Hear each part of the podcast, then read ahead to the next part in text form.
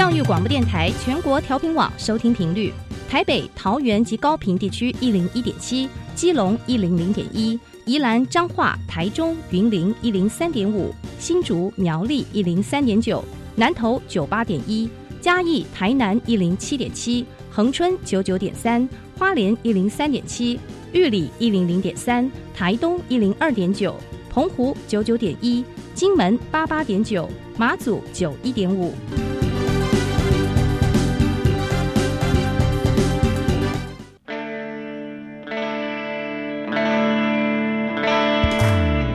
命时时有惊喜，生活处处是学习。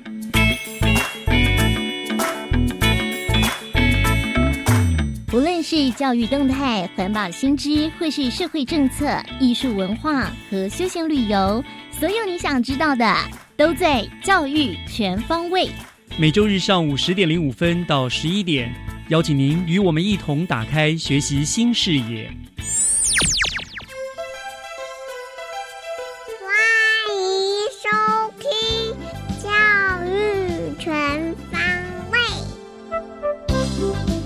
早安，各位亲爱的听众朋友们，欢迎收听十二月十七号的教育全方位，我是岳志忠。感谢在收音机前或者是线上收听我们节目的所有听众朋友，因为有您的支持，节目呢才能够在每个礼拜天的上午和您交流分享新北市以教育为主，兼及整个市政府局处最新的政策资讯。那么也希望每一次教育全方位的播出，都能够让您对新北市有多一分的认识。今天节目的三个单元都是以教育作为主题，就让我们先从学习加油站开始今天的教育之旅吧。学习加油站，掌握资讯，学习加值。又来到了学习加油站校园之声的单元。今天我们邀请了新北市明治国中的陈怡轩还有辜佩琪两位同学，他们要跟大家分享什么样的主题呢？我先请他们和大家打个招呼，然后再来听一听他们的分享。两位同学，你们好。老师好，好，来，我们先请跟大家自我介绍。怡轩先来。各位听众朋友，大家好，我是明治国中的九年级生陈怡轩。好，欢迎你来到节目当中。另外，佩奇。大家好，我是来自明治国中的可怜会考生辜佩奇。可怜会考生，好，大家都一样可怜。听说你们两个是同班，对，呃，所以你要两个都一样可怜了哈。好，那欢迎你们两个来到我们节目当中。那么、呃今天你们两个人好像要带来不同的主题跟大家分享，对不对？呃，依轩，你先来说说看，你要跟大家分享的是主题是什么呢？哦，我在猫猫俱乐部担任志工，也就是明治国中一个特别的地方。那边呢有许多待领养的猫猫们，许多学生和我都是因此慕名而来。哦，它是你们学校的一个社团吗？还是为什么会有这么多猫在那边呢？哦，它是一个猫舍，它原本是由校长的宿舍改建的。嗯，那里面有很多就是待收养或是中途的猫猫，他们都是从许多可能其他地方，哦，就是流浪猫的意思了，对不对？然后很多地方，然后大家就可能捡到啦，或者怎么样，就带来这边放在教室里面养，这样子，是不是这样子？嗯嗯嗯。那你怎么会想要担任这样的工作呢？我当初还没进入明治国中就学时，就对猫猫俱乐部有所耳闻，就是嗯感觉很新奇。嗯，第一次知道学校中竟然会有像这样的猫舍，加上家中环境大小不适合饲养猫狗，所以去到那里除了帮忙维护他们的生活环境，更多的其实是为了圆想要撸猫撸狗的心愿。哦，撸猫撸狗好，因为我也有养狗，所以我可以体会到这种撸狗真的很好玩。可是，呃，那我想请教一下，就是你在这个猫猫俱乐部里面，你担任你要做些什么事情呢？你去那当然不会只只有让你去玩猫，对不对？你还要平常大概会做些什么事？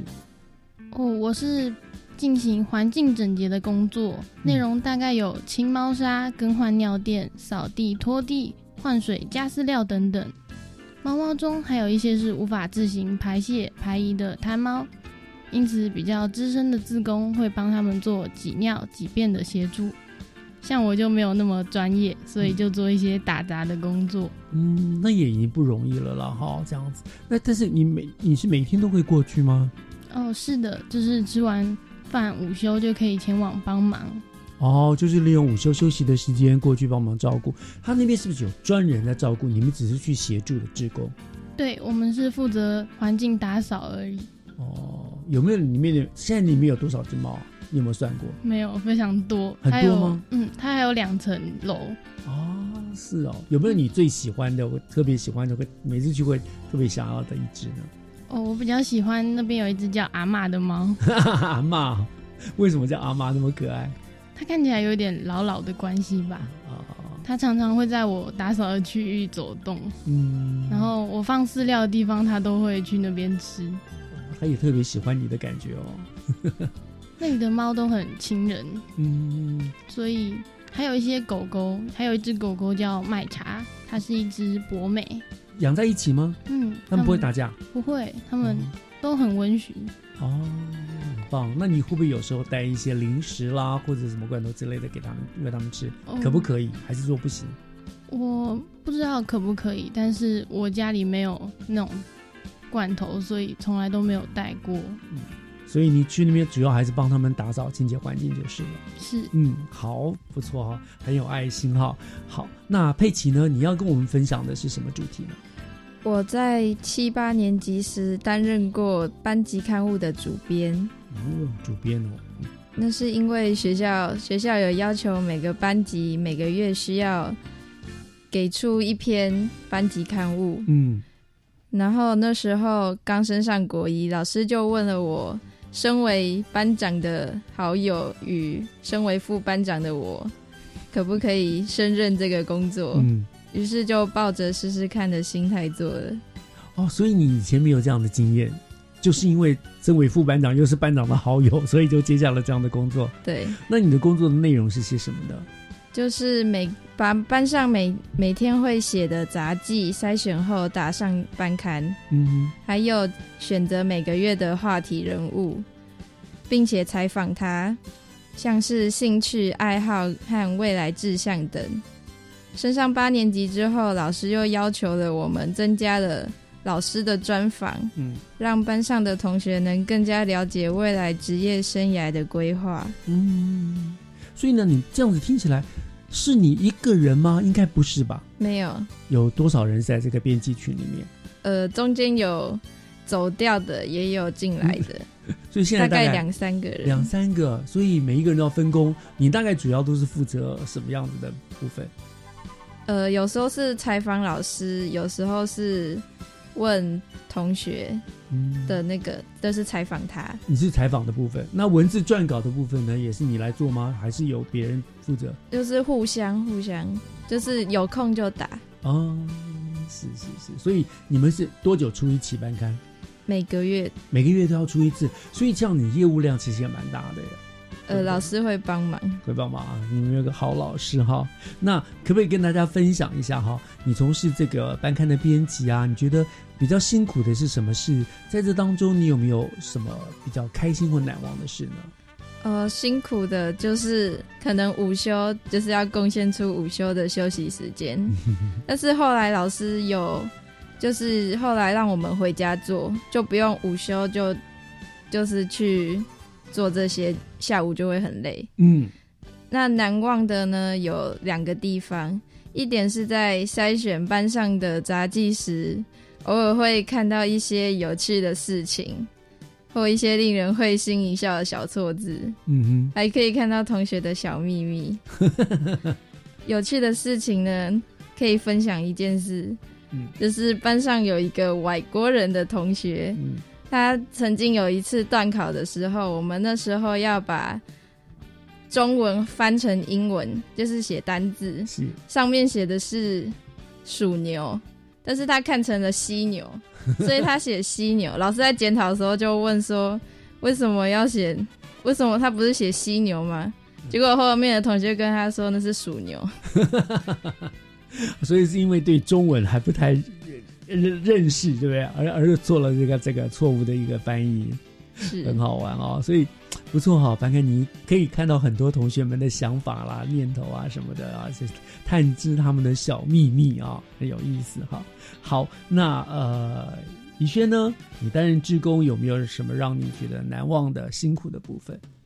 辛苦的部分，我觉得午休短短三十分钟就要完成自己所打扫的区域，有时候只有我一个人清理那里就会有点匆忙，但偏偏这个时候有些猫猫就会定坐在那里跟你讨摸摸，不让你扫，让人很哭笑不得。嗯，最后打扫完，看他们在干净的环境里活蹦乱跳，心里就会很有成就感。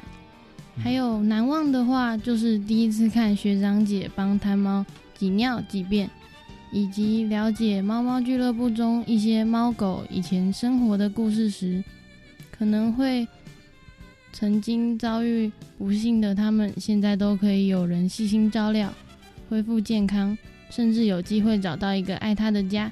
真的由衷的为他们感到开心。哇，你们这些很，你们这些同学真的也很棒，很有爱心哦。所以我这些猫猫们一定都很喜欢你们，让他们能够不要在街头上面哦，怎么忍受那些痛苦，对不对？有你们的照顾，所以你们真的很棒哎，很佩服你们哦。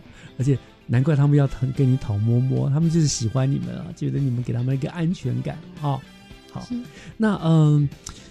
在呃，志工啦，还有在编辑工作当中，你们学到了什么呢？未来的你们的生活规划，会不会跟你们目前现在所从事的事情做一些连接呢？有没有这样的想法？嗯，我们那个呃，编辑佩奇先来。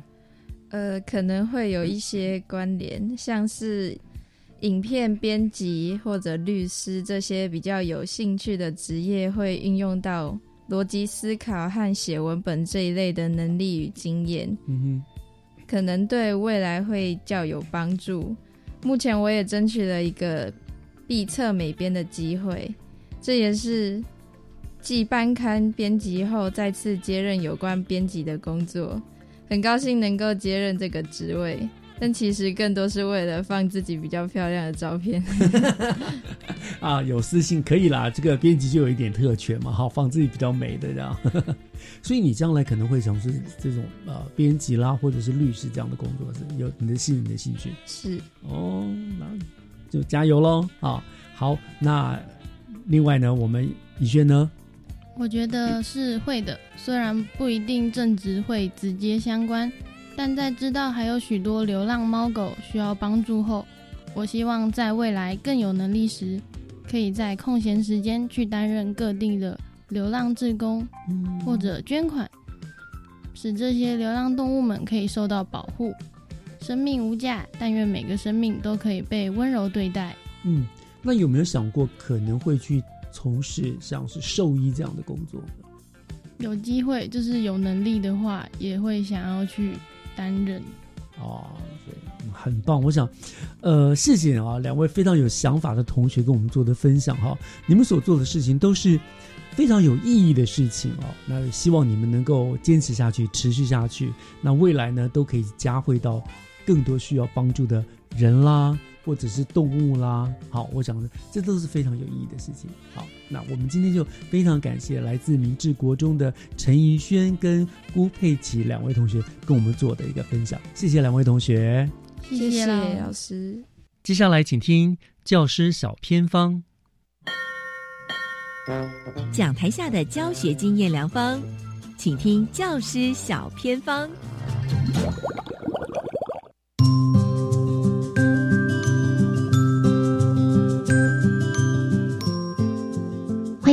所有听众朋友收听今天的教师小偏方，我是季杰。今天跟大家聊聊在课堂上面可以进行创意的教学，而且好多很有趣的点子都深受学生的喜爱。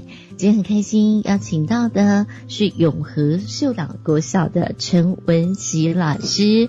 Hello，老师您好。你好，我是秀朗国小的陈文琪老师。大家好，老师，你是担任导师嘛？听说你的创意无限呐、啊，可以用很多很创意的方式来带领学生做学习哦。那老师啊，您为什么会希望将创意融入教学里？就是我现在已经担任导师，进入快要二十年。一开始的源头应该是在十几年前，我念了研究所。那这研究所呢，就是台师大的创造力研究所，带给我非常多不同的点子和想法。那我的恩师就是洪荣昭教授，就是教学，我觉得是一场创意的游戏。以爱因斯坦来说，他有提过，我们不能用同样的脑袋来解决眼前我们制造出来的一些问题。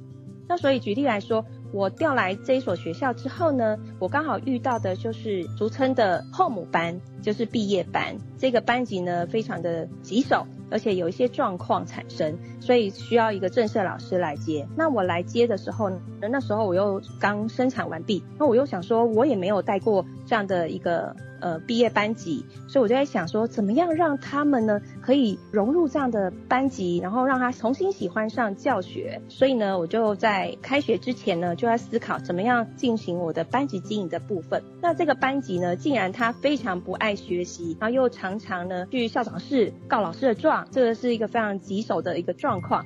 所以我们眼前这个问题一定要去解决。所以，呃，我们就要把这个创意的点子呢，用在解决的问题上面。我在念研究所的时候，我自己就是以三字经纸牌游戏为点子。那小朋友是不是觉得三字经应该是蛮难背的这件事情？所以呢，我那时候就用两种方式，让孩子喜欢在三字经的背诵上面也达到有效果。例如说是心脏病的游戏啦，或是一条龙的游戏，大家可以思考一下，就是把。我们平常在玩心脏病和一条龙的游戏，转化成三字经里面的文字和内容。那我们的手卡上面会有注音啦，有国字啦，让孩子呢从游戏当中记得住，忘不掉，而且可以进入到短期记忆、长期记忆，然后就把它用出来，那他就会变得很厉害。可以感受到你满满的热情还有用心哦。那文琪老师想问一下。您的点子非常的多，你虽然刚刚有举例嘛，那还有比如说宝可梦教具啊，或是一日孕妇体验啊，怎么办小书啊，古诗词创新啊，密室逃脱等等哦，您可不可以再举几样，让我们知道您是怎么做，让孩子们可以快乐学习？对，那我们就回到刚刚我说的特别的毕业班，我就从那时候大家疯狂流行的宝可梦虚拟的游戏融入。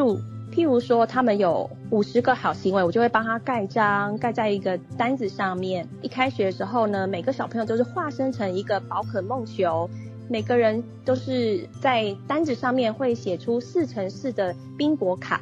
写出一到十六这样的一个数字，那每个数字就代表着宝可梦精灵的代码。那小朋友呢，就可以集满在五十个章之后，就抽一个宝可梦精灵的签。那这都是我自己亲手制作的。小朋友呢，假设要连成一条线，那是不是要有五十乘以四等于两百的奖励？因此呢，小朋友一连线之后呢，他们就可以来找陈老师来试试他的手气，抽宝可梦的精灵签。那我们就会知道，小朋友都是还蛮喜欢游戏的，尤其像这样的虚构性、充满想象性的，或是有直接的趣味性的、愉快的情绪的教学，他们都会蛮喜欢挑战这样超越自我的一个效能。想问老师，您怎么样去让自己有？源源不绝的创意，而且这么有热情，其实要花好多时间才能够有这些很好玩的教学的方式跟孩子们的互动。哎，我认为呢，其实还是回到一个 QR code 的概念，就是我们的点子还是需要有一个创意的地方，那就是要应用在我们要解决问题的上面。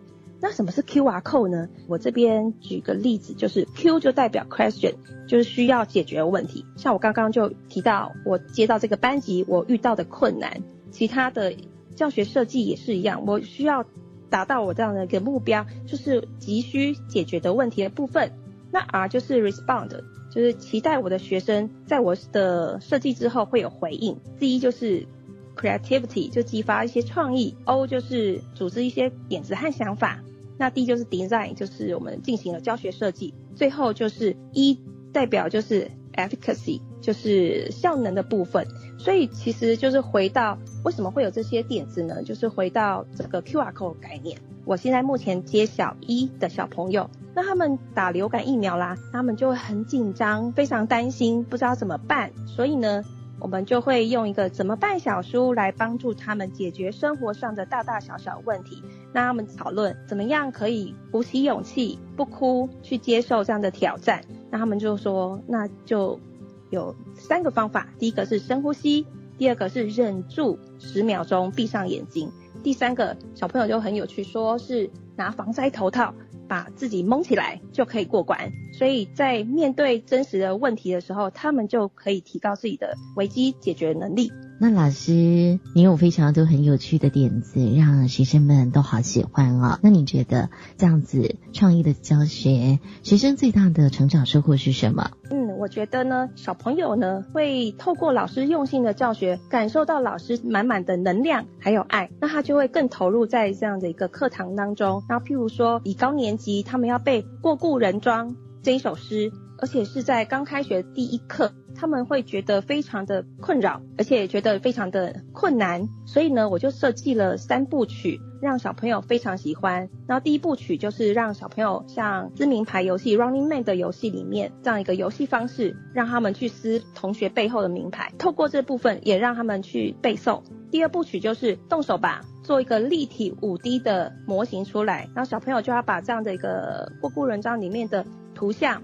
动手做成立体模型，这部分呢也可以帮助他们去更理解里面的一些内涵。而且我们这样的模型呢，还帮助了特教生，他们其实不太懂这首诗在写什么。普通班的小朋友呢，把它做出模型之后，也帮助到他们，就哦更可以理解原来孟浩然这一首诗的意涵。第三个部分就是利用打卡的方式，让小朋友去写 FB。里面的孟浩然就让他们摇身一变变成现代版的孟浩然，到朋友家聚会的这个画面。我觉得呢，在教学现场最常见的风笔就是让孩子很忙，让学生很忙。所以前提就是老师备课也要非常认真、非常忙碌，才能思考出一些有趣、好玩又可以达到教学目标的点子。以上是我的分享。今天真的非常谢谢校长跟下来的陈文清老师，也感谢你的用心哦，让越来越多的学生可以快乐学习。那今天就再次谢谢您的分享哦，感谢您，谢谢。以上就是今天的教师小偏方，我们先休息一下，等一下回来继续锁定由岳志忠老师主持更精彩的教育全方位。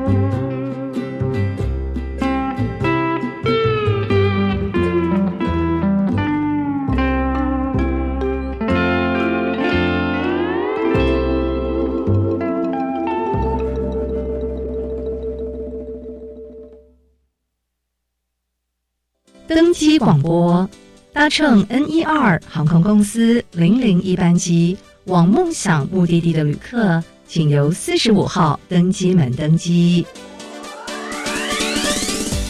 不管是留学、志工、实习、工作，走出海外，你会发现世界原来这么大。欢迎每周一晚上六点零五分收听《青年转动全球》，让我们一起点亮希望，完成梦想。我答应阿妈下课后要教她如何使用 PPT，哎，不跟你说了，我得赶快回家了。哇，你阿妈很潮哎，居然想要学 PPT。我阿妈不只学简报，她还上社区大学的课程哦。长辈能上哪些课啊？课程内容很丰富哦。十月到十二月期间，各县市政府举办有大众参与性质的终身学习活动，详细内容你也可以上终身学习节专属网页查询哦。哎，不说了，我该回家了。以上广告，教育部提供。高中只要毕业了之后，你想要做什么呢？我决定申请青年储蓄方案，先去工作或当志工，累积经验，未来更有方向。而且先工作，政府每月还额外帮我储蓄一万元，三年可存三十六万元哦！哇，好棒哦！我也要参加，赶快上网申请。申请时间到一百一十三年三月十八号上午十一点截止，详情请上青年教育与就业储蓄账户专区网站。以上广告由教育部提供。合唱无设限，我们是台北室内合唱团。您现在收听的是教育广播电台。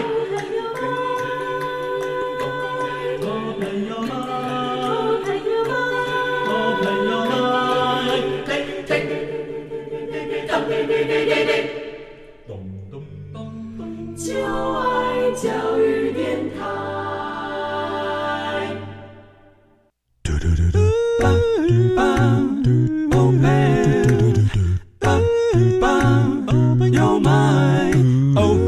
mind，就爱教育电台嘟嘟嘟嘟嘟嘟。打开您的幸福生活新视野，请听学习城市万花筒。您正在收听的节目是教育广播电台《教育全方位》，我是岳志忠。节目的后半段进行的单元是学习城市万花筒。我们知道呢，国际教育可以说是现今教育的一个重点方向。那么，期望台湾的学生们未来都能够跟世界接轨。新北市政府教育局呢，在这一块也深耕了许久。那么，各级的学校也都非常努力的在推动国际教育。所以，今天万花筒的单元呢，我们就要请在国际教育推动上成效卓著的中和高中刘淑芬校长来跟大家分享学校推动国际教育的策略，还有他的成果。那么，校长已经在我们的线上了。校长您好，嗯，主持人好，各位听众大家好，感谢校长百忙之中接受我们的访问。是，谢谢啊，是，知道我们知道您所服务的学校目前是中和高中嘛，哈，是。那中和高中呢，是我们新北市非常优质的学校之一了，哈。那么在国际教育推动上的成果也是有目共睹的，所以呢，教育局就极力的推荐校长来接受我们节目的访问，来介绍中和高中的这个国际教育啊，哈。那所以我想，首先就是不是就先请校长跟我们大家分享一下，中和高中在推动国际教育的你们的方法跟策略是什么？是，呃，因为现在目前中和高中是呃新北市的国际教育资源中心，那么呢，在推动所有的这个国际教育的一个目目标，我们呢呃希望呢能够呢凝聚所有的团队的力量。一起向前行，因为国际教育的推动不是一个人或者是一个处事就能够把它承担完成，所以我们必须要靠团队的力量。所以呢，综合高中在推动国际教育这个部分，我们呢会结合重要的资源、人力，例如说我们会结合跨处室所有行政的力量跟资源，以及鼓励各领域的老师，甚至于我们学校的家长会。基金会，甚至于还有我们地区的一些士绅啊，还有呢我们的一些呃社区的相关的这些里长，来共同的来推动。那我们学校呢，目前可以分四个主轴来做这方面的一个运行哦。是，首先呢，就是我们会以国际教育交流为主要的主轴。那我们会透过各领域老师的一个课程的一个协助，然后连接不同的领域，那研发校本的在地的国际教育课程。那我们都知道呢，其实国际教育其实有英镑，也有澳镑。那呢，我们会呃研发在地的国际教育课程，最主要是我们能够欢迎英镑哦，就能够入校交流的这些呃国际呃姐妹校的学生，嗯进入我们学校之后，能够做这方面的体验。因此呢，我们学校呢就研发了很精彩的呃百街行旅课程、百街风华课程，就是以综合在地的人文、地理。啊，相关的这方面的一些呃历史、建筑、宫庙啊，研发出啊在地的课程，然后呢，让我们的学生也能够了解我们在地的重要的一些脉络跟文化，那能够呢迎接我们一些姐妹校的学生来到综合高中，也能够导览综合高中，让他们对于我们台湾有更多深入的了解，而更能够认识我们综合高中。是，所以就是很符合那个嘛，越本土越国际，对不对？就是先了解了本土，你才能够传递给国际，让他们接受到这个讯息嘛，哈。是是是是，好，好这个很精彩。是，嗯，那那另外呢，我们也希望说，呃，学生能够有更多的国际竞合力，能够走向国际。就诚如说，越在地越国际。我们希望从本土出发，嗯，然后能够带领孩子能够迎向世界。那所以呢，这边我们也很感谢教育局哦，有很重要的一个推动的一个计划，叫做美语呃美感双语的一个课程计划。这个部分呢，就是由我们学校的译文领域老师，他们呢呃透过美术、音乐、表意好这方面的研发课程。然后呢，也邀请哦我们的那个新北市的这个外师入校的这个计划结合，然后呢，我们呃透过呢这个美感双语的课程计划，以及外师呃入校入班的这个计划，那我们呢希望呢能够研发我们呃本校的这个美感双语的课程，嗯，透过浸润式的学习哦，孩子能够很自然的。在这样的一课程里面，跟外师啊跟呃学校的老师的一个协同合作，然后增进孩子们的学习英文的兴趣，然后透过表达力、学习力，然后呢增进了美感双语的这个学习的这方面的成效，也看到了孩子们学习的喜悦。嗯，我觉得这点其实蛮厉害的哈，就是我们不要从太复杂什么数学啊什么来，我们就从最简单美感，就是唱唱歌啦、表演啦、艺术啦这方面，就是没有压力的，很轻松的从这个地方出发，让孩子们喜欢，让他们去接受、习惯这个双语哦。是这个方法其实蛮蛮蛮聪明的，真的。然后我发现哦，教室的风景也变得不一样喽。嗯，因为呢，孩子们呢很喜欢我们的外师，也透过美感双语的计划，孩子们很喜欢上我们的译文领域的课程。嗯，所以呢，甚至于下课了，或者是放学时间。都看到我们孩子还流连在我们的美术教室、音乐教室，跟外师、跟我们学校的老师做课程的讨论。我觉得这个这个课堂的风景哦，让我觉得非常的感动。的确，的确可以想象到那样的画面，很棒。是是是。那还有呢，就是说，因为我们学校除了呃在课程上面哈，还有计划上面的一些连接，我们呢也发展了国际姐妹校。那我们都知道呢，其实呃呃近年来。呃，有疫情的影响，嗯，所以孩子们呢，就也希望呢，能够跟国外的姐妹校连接。那怎么办呢？我们就透过线上的交流，然后呢，来大家呢两校来讨论一些重要的呃关心的议题，譬譬如说 SDGs 的一个相关议题，嗯，或者是学习历程档案的分享哦，都看到了孩子学习的喜悦。那呢，除了线上交流之外，其实孩子很希望哦，这几年来的线上交流之后，能够透过实体。还好呢，后来的我们的疫情疫情过去了，对对，孩子呢就能开始呢有这个实体的这方面的交流。那我看到了，不管是线上，不管是实体，令我感动的是，孩子呢经过老师的指导哦，他们呢也会呢呃呃关注联合国的一些重要的一些永续议题，然后呢能够呢两两。两校的孩子透过呢线上或实体的交流，共同的研讨，然后共同的更深化、更深刻的了解这个议题。那甚至于还提出很棒的解决策略，这是让我看到呢国际教育与世界接轨的重要的力量。那也看到了孩子学习的重要的一个潜能，通过两校的交流，更激发学生学习的这方面的一个动力跟火花，是令我非常的感佩。嗯，的确，我觉得这种，比如说国际姐妹校，的确是他们呃跟国际接轨的第一步哈，基这个第一步的做法。是是是是。那因为透过这个线上的交流啊，所以呢，我们就发现呢，除了呢这个呃英文力。表达力的学习很重要之外，我发现呢，我们学校老师也关注到资讯科技应用的重要性。对，因此呢，在这个部分，我们也感谢我们学校的呃思美组组长啦，还有设备组组长，那以相关的一些资讯科的老师，也协助孩子呢在线上交流的这方面的进行，甚至于我们也优化了学校的一些资讯科技的设备。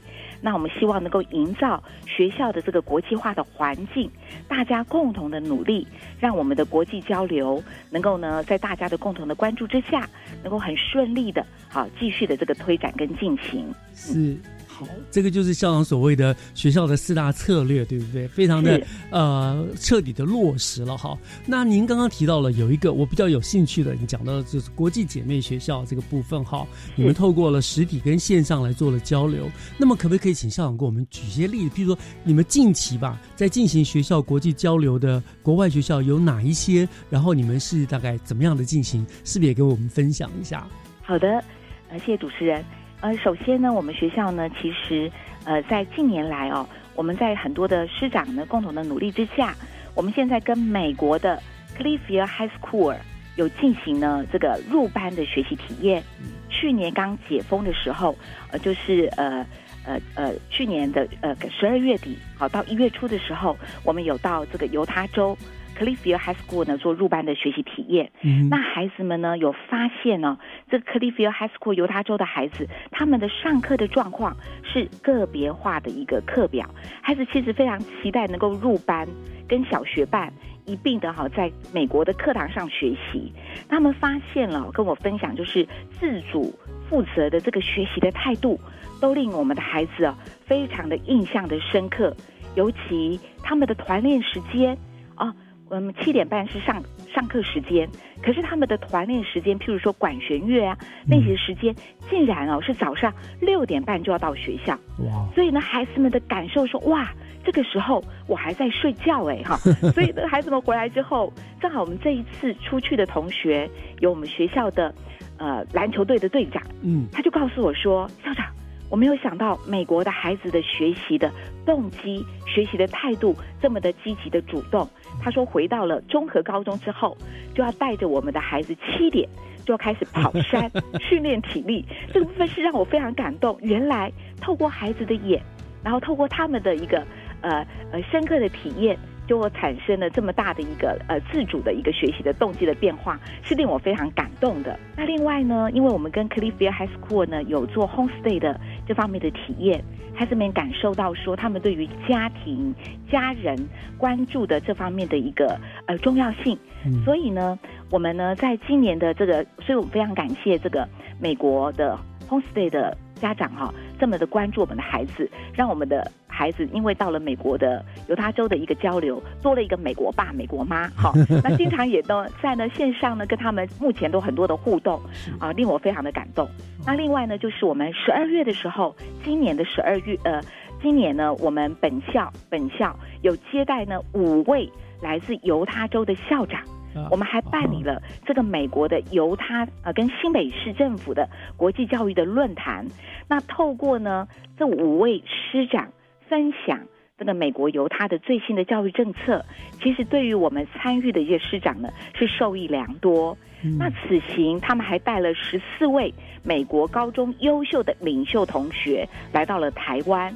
那呢来到台湾之后，其实我非常的这个珍惜哦，我们学校呢因为这十四位虽然是来自于美国犹他。五所不同学校的高中的这个领袖人才，嗯，那呢，我们很有机会呢，把他接待在我们中和高中的 homestay。那我们感谢我们学校的家长会，我们的师长哈，呃的这方面的一个接纳跟接待跟交流。那令我感动的是，我分享一个很可呃很有趣的故事。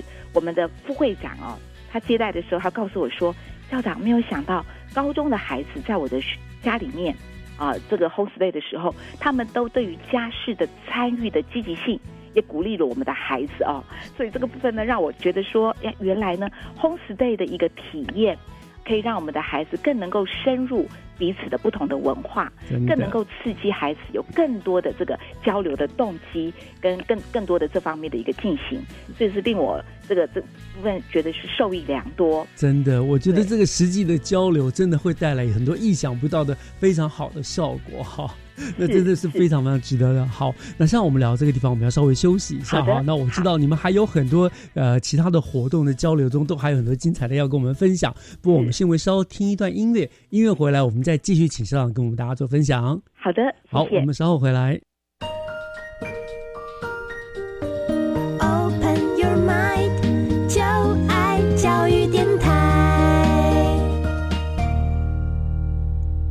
Open your mind，就爱教育电台，欢迎您回到学习城市万花筒的单元，我是月之中。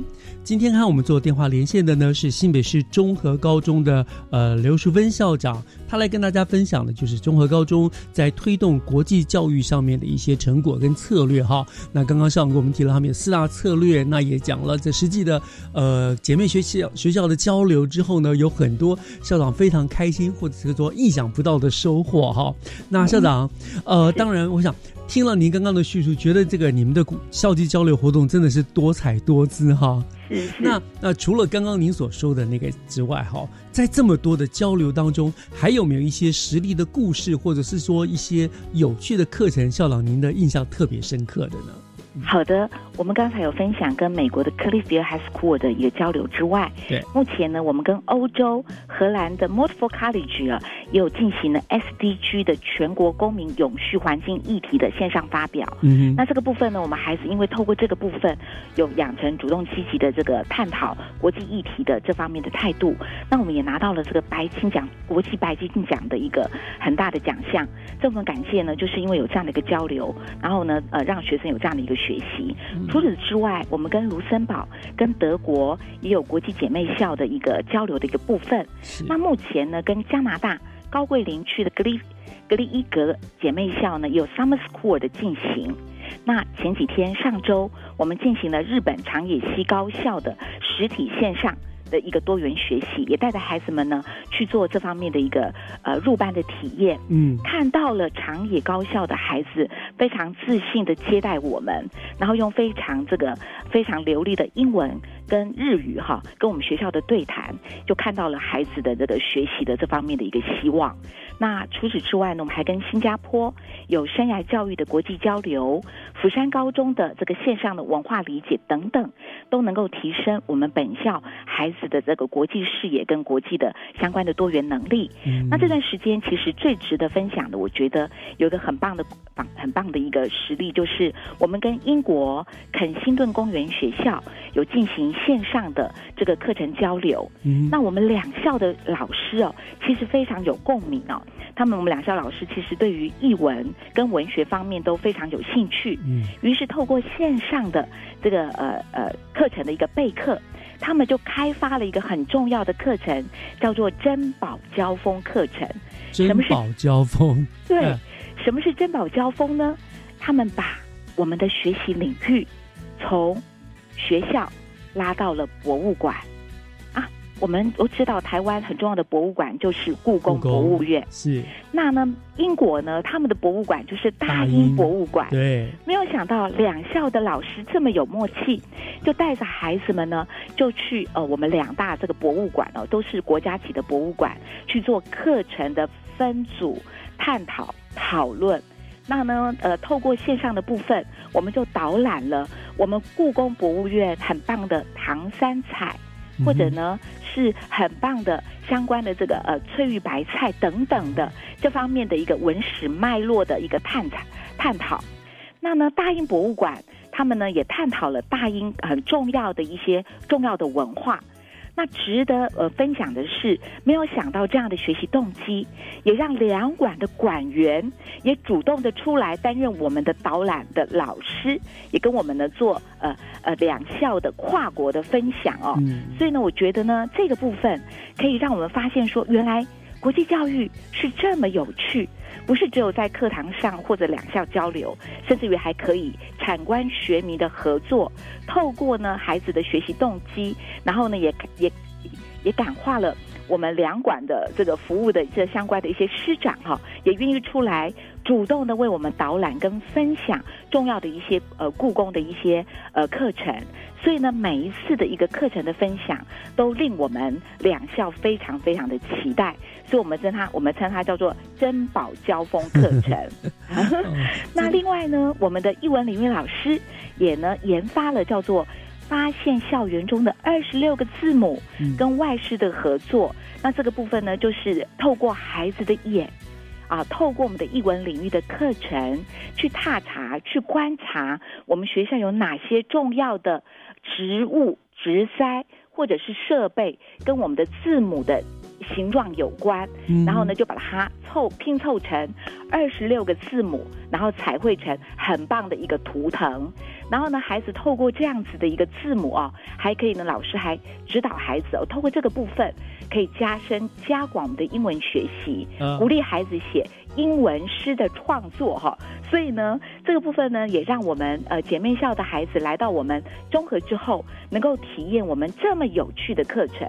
那我们也发现呢，孩子也透过呢，呃呃呃，我们在地课程的踏查，也呢呃制作了。我们综合的这个植栽的这个呃小小小手册，嗯，然后呢呃换言之哦，透过国际教育的这方面的一个洗礼，啊老师呢透过呃 PLC 教师专业社群的讨论研发，那呢孩子呢更能够自发自动的呃就是一零八课刚刚所听到呃所提到的自动呃自动好这个部分，对对，然后大家共同的努力，然后每个人都自自呃自。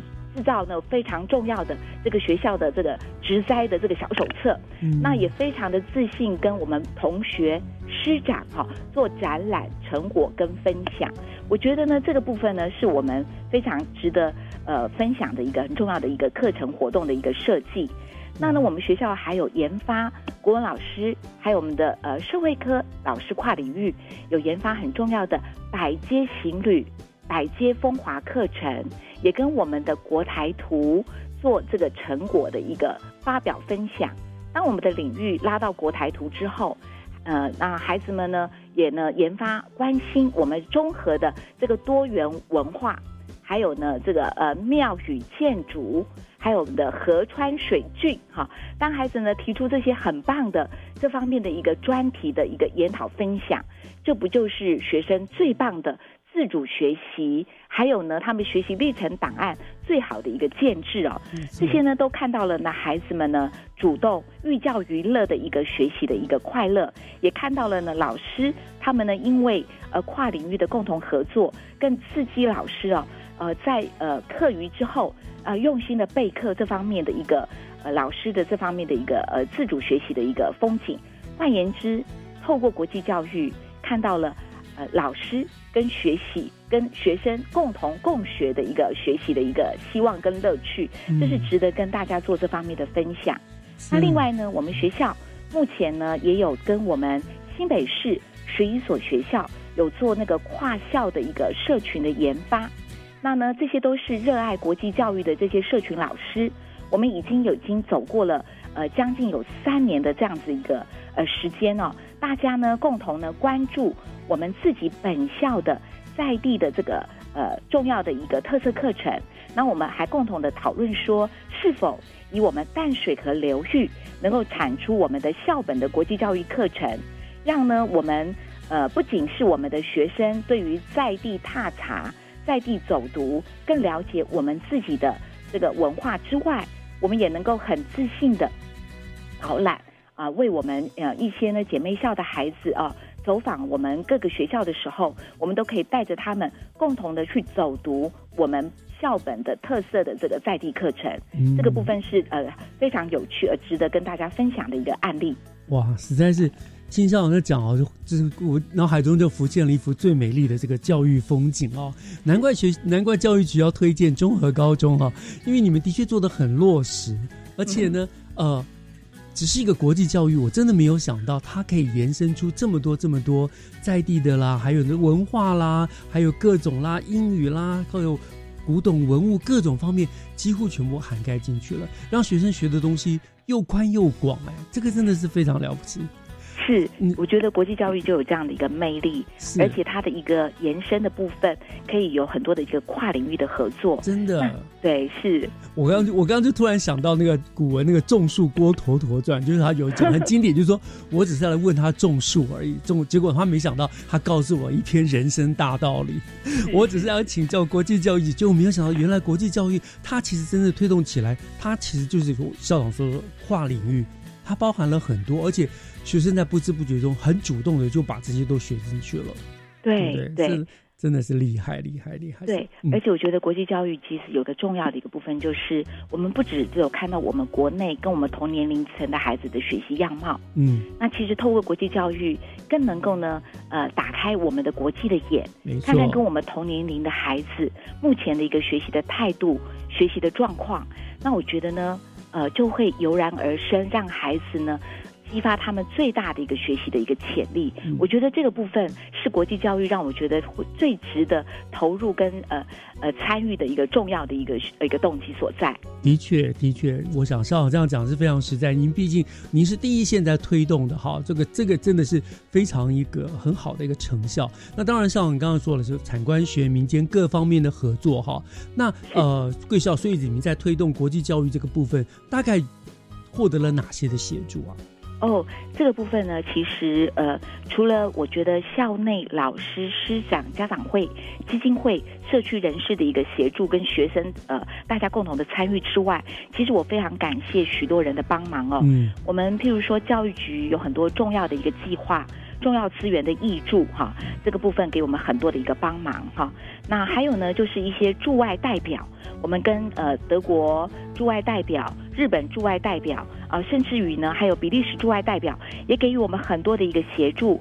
在这边呢，我要必须感谢的就是目前呢，在这个驻瑞士的代表的，就是我们的外交部的古瑞古瑞生呃主任啊，他呢当时。呃，也是给我们很多的一些资源，还有呢，驻比利时代表的语文组长也给我们媒合了很多的姐妹校，让我们的新北的高国中小哦，这个部分呢都有很多的姐妹校能够呃做进行。因为目前我们综合高中是国际教育资源中心，那我们一个重要的任务就是，如果有一些重要的姐妹校要需要媒合的部分。那也透过我们学校，还有呢，我们五大洲其他学校的一个师长，大家共同努力，将这些资源嫁接在我们新北市的高国中小，好，不管是市区，不管是不管是偏乡，都有这样的一个机会，能够呢参与国际交流，让我们新北的孩子啊，能够呢跟我们的世界做这方面的接轨。那因此我们非常感谢，就是我们驻外代表给我们很大的协助。嗯，那另外观光局的一些资源的挹注。每次的交流，观光局只要申请，会有一些资源好或经费，能够协助这个交流的一个实体的进行。那有一些重要的交流协会、民间的一些企业单位，还有一些重要的基金会，其实都是很重要的一些资源，给予学校一些很大的帮忙。所以呢，我们就国际教育的推动，哦，如果呢光靠一个学校来说，其实是有限的。所以我们很谢谢，就是产官学民大家共同动起来的协助啊，让我们在推动国际教育上面有更多的一个资源的帮忙，让很多的活动能够更多的一个发挥。是群策群力了哈，这是大家都应该做的事情，为了孩子的未来。好，那我们就说国际教育啊是个趋势，越早推动落实呢，就能够让学生越早跟国际接轨嘛，哈，成为具有竞争力的这个世界公民。那你们的国际教育呢，就让我们看到了这样子的未来，真的是非常令人佩服。那也要非常谢谢呃刘淑芬校长跟我们大家做的分享，让我们进一步的了解了国际教育目前在我们新北学校中推动的成果。今天我们就要再一次感谢校长接受我们的访问哦。谢谢主持人，谢谢各位听众。